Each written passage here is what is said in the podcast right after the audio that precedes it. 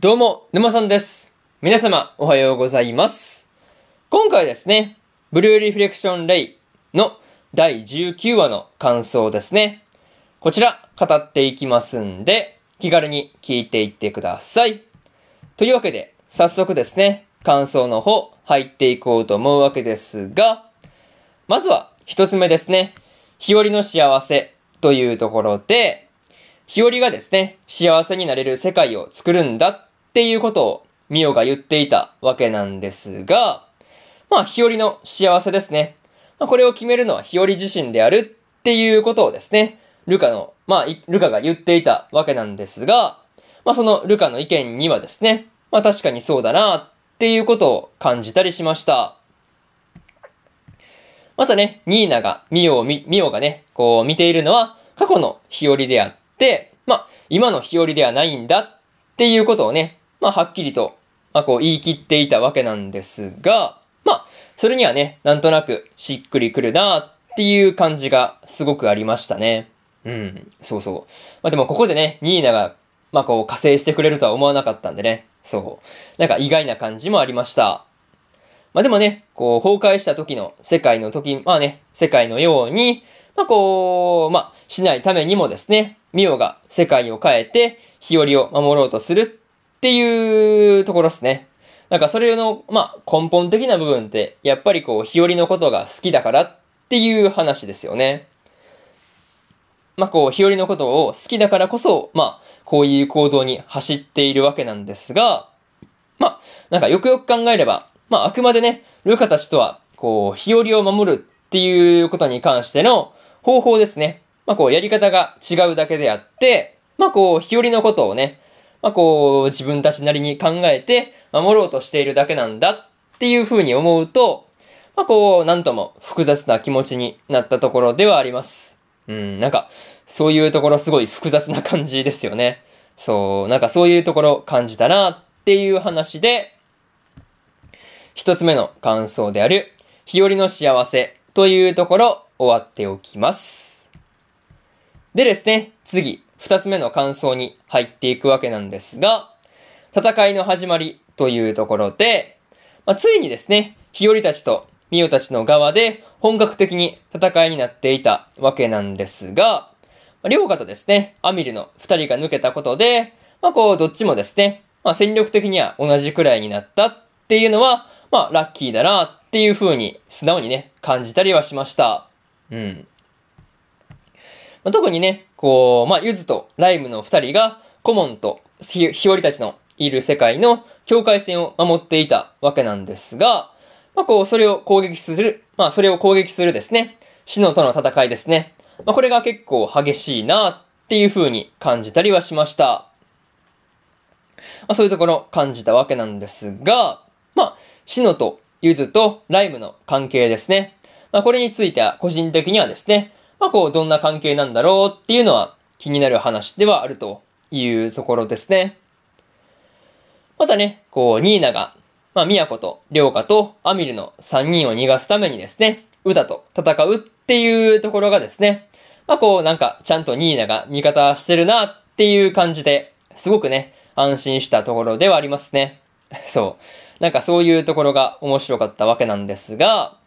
まあ、こう、あとはですね、日和とルカの二人で、まあ、こう、大ボスであるですね、まあ、ミオと戦っていたわけなんですが、まあ、こう、だいぶ二人の攻撃がですね、まあ、以前のように噛み合っていて、まあ、こう、日和とルカのこう、関係ですね。まあ、これが元通りになったんだなっていうところが、すごく感じられてですね、本当に良かったなっていうふうに思いました。そう。いや、本当に良かったっすよね。そう。そういうところですごい安心したなっていう話で、二つ目の感想である、戦いの始まりというところ終わっておきます。で、次、三つ目ですね。三つ目の感想に入っていくわけなんですが、ミオの苦しみというところですね。まあ、ミオ自身の苦しみについてがですね、まあ、結構、こう、まあ、詳細に描かれていたわけなんですが、まあ、こう、本当に大切なものを失いたくないっていう思いがですね、まあ、こう、まあ、冗談抜きで本当に強いなっていうことを感じた話ではありました。まあ、しかもね、こう、シノからの誘いに乗ったのもですね、まあこう、日和のことを、まあ自分、まあ今の自分だけでは守れないんだっていう風に思ってしまっていたからだったっていうところですね。なんかそういうところも、まあ、こう、まあ一人でこう抱え込んで爆発させてしまったっていうのが、まあ実にミオらしいのかなっていう風にも思ったりはしましたね。うん、まあ、もっと周りを頼ればよかったんだと思うんですけど、なかなかそううまくはできるもんじゃないよねっていう話ですね。またですね、こう、ミオにとって、日和の笑顔がですね、まあ、本当に心の支えになっていたんだっていうこともですね、すごく伝わってきたんで、まあ、そんな姉妹がですね、戦っているんだって思うと、なかなか複雑な気分ではありました。あとはね、こう、日和が最初から指輪を持っていたっていうところですね。まあそういうところの理由についてもですね、まあこうきちんと描かれていたわけなんですが、まあもともとはですね、あのー、青い指輪の方はですね、まあミオがユリから渡されたものだったんだっていうところですね。そう。まあもともとユリから渡されて、結局自分が赤い方を使うから青い方を残していったっていう話で、あ、もう、あ、そういうことがあって置いていったんだっていうところは分かってたんですけど、まあ、ユリから渡されたものだったっていうところが、まあ一番びっくりしたなというところで、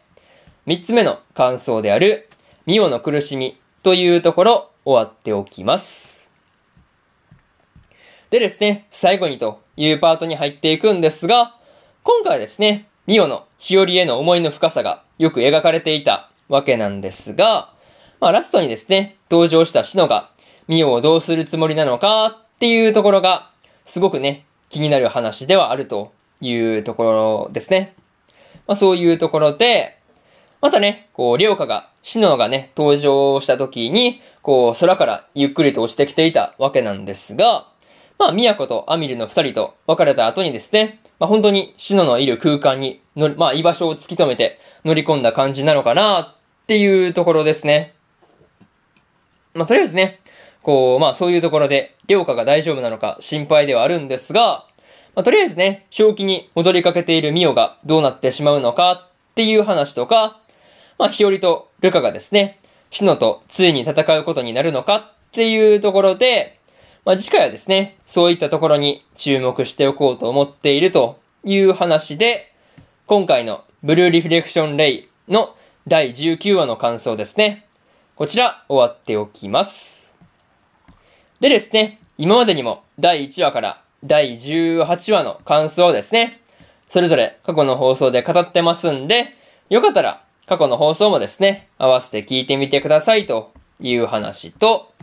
今日はね、他にも2本更新しておりまして、死神坊ちゃんと黒メイドの第7話の感想と、